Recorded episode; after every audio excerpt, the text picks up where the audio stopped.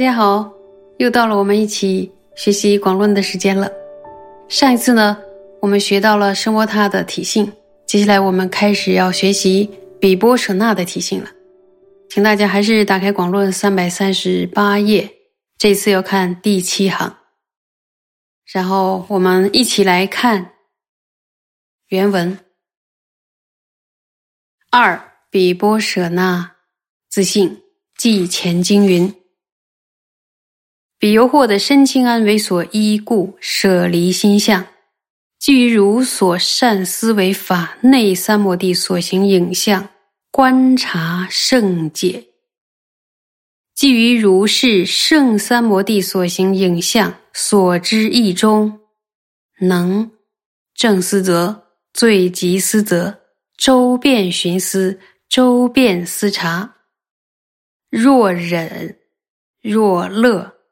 若觉，若见，若观，是名比波舍那。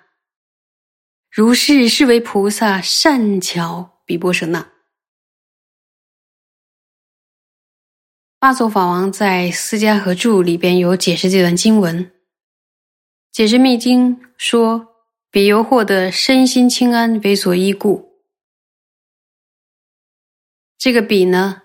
八祖法王解释为修定的人，修定的人获得了身清安与心清安之后，安住在清安的状态中，为所依故。如果这句话呢，从藏文直译过来，就是安住在这种状态当中，舍离心相，舍离就是舍弃。断除缘着其他对境的内心的形象，不是什么都不缘，什么都不想，而是不缘着其他的境。那么，不缘着其他的境，要缘着什么样的对境呢？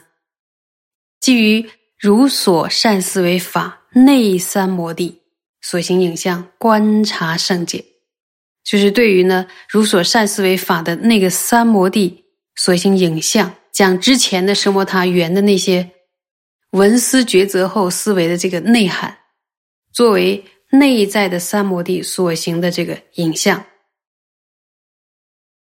然后在《私家合著》里特别有提到呢，指观的所缘是相同的，所以呢，比布舍那呢就是圆着之前奢摩他所缘的那个那些法，而奢摩他是圆着什么法呢？就是过去文思抉择思维的内涵。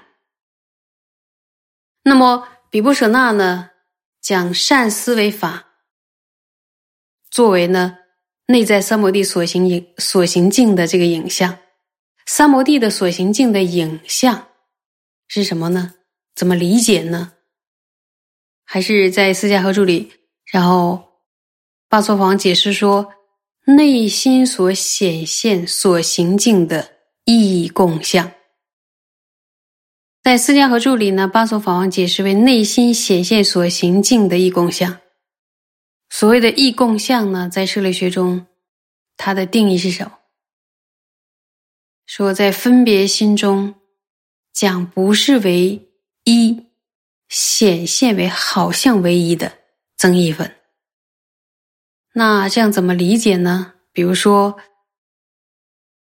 我们去参访了月城光明寺的华藏楼之后，或者说我们没有去过华藏楼，只是听别人介绍、看照片，然后我们心中呢就会浮现啊，华藏华藏楼的那个影像，比如说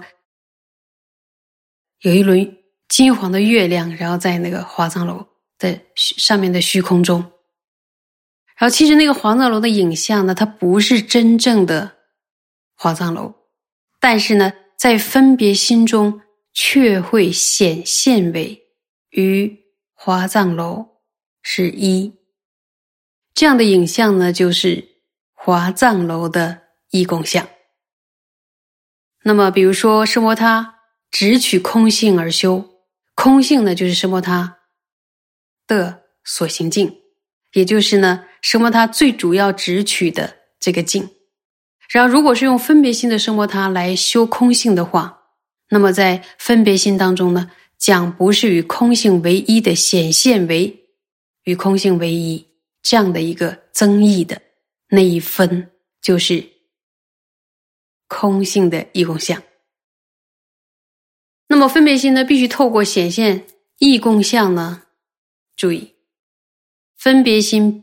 必须透过显现异空相，才能直接直取空性。沿着内在的三摩地的所行境的这个影像，对这些影像要做什么呢？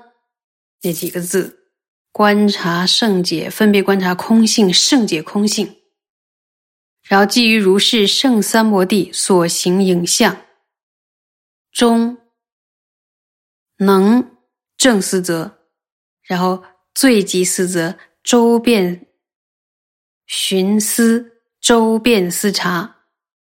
若忍，若乐，若觉，若见，若观，是名比波舍那。如是呢，是为菩萨善巧比波舍那。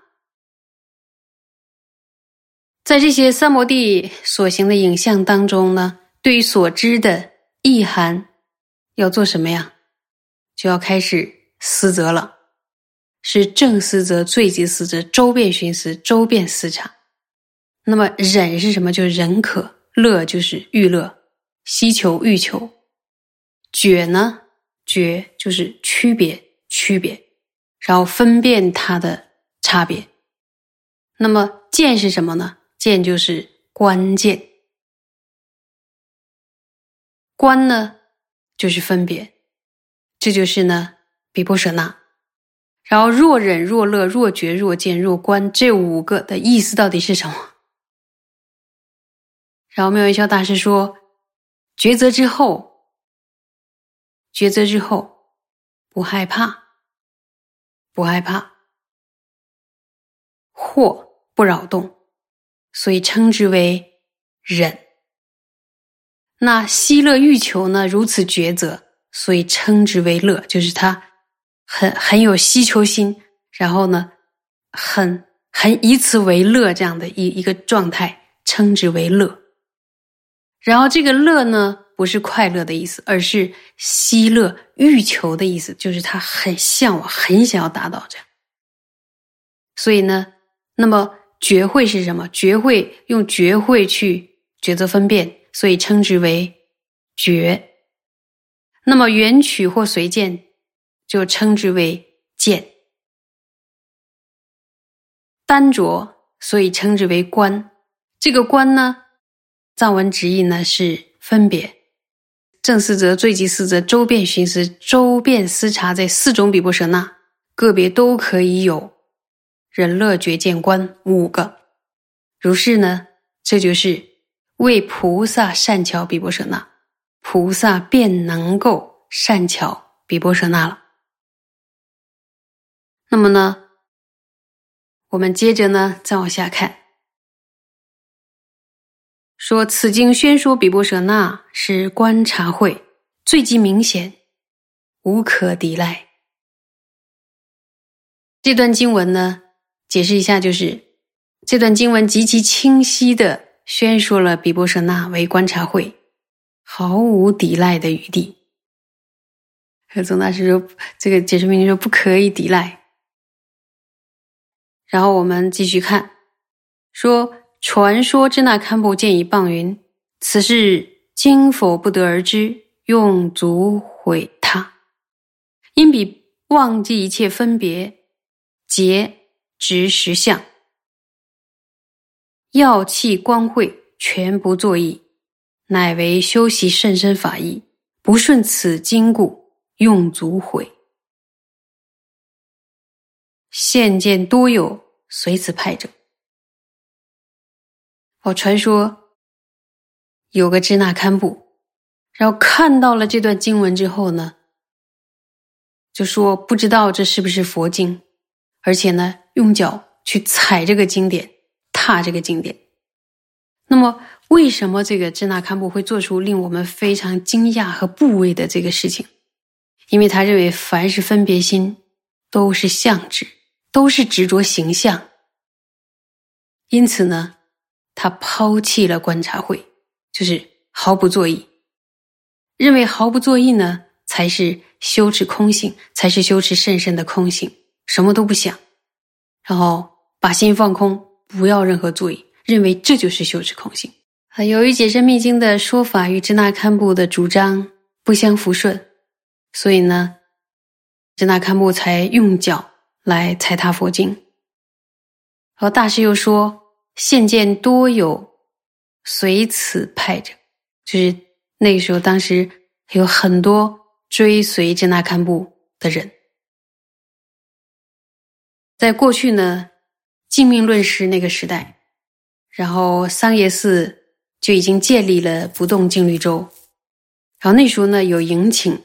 汉地的出家人，也就是支那堪布到藏地讲禅学。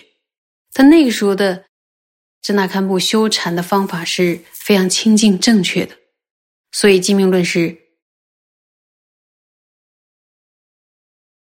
没有反对或破斥，因为非常清净和正确，所以他非常欢迎，然后来自汉地的禅师们，然后在桑耶寺做观修。但是呢，金明论师呢知道说将来会有一位呢持错谬见解的这样的一个支那堪布，然后他呢会来藏地，而且会伤害圣教。于是呢，金明论师就留下了一句话，留下了遗言，说将来会有持错谬见解的支那堪布来藏地破坏圣教。那个时候怎么办？那时候要可以到印度去迎请我的大弟子莲花戒来破斥呢那位支那堪布对圣教的毁谤。所以呢，有两种不同的支那堪布，一种呢是持正确见解的，然后一种呢是他的见解是错谬的，是被祖师呵责和破斥的。不是说呢所有的支那堪布的见解都是错误的。这点呢，我们一定要分清楚。在广论里边呢，破斥的支那堪布是指持错谬见解的那个支那堪布。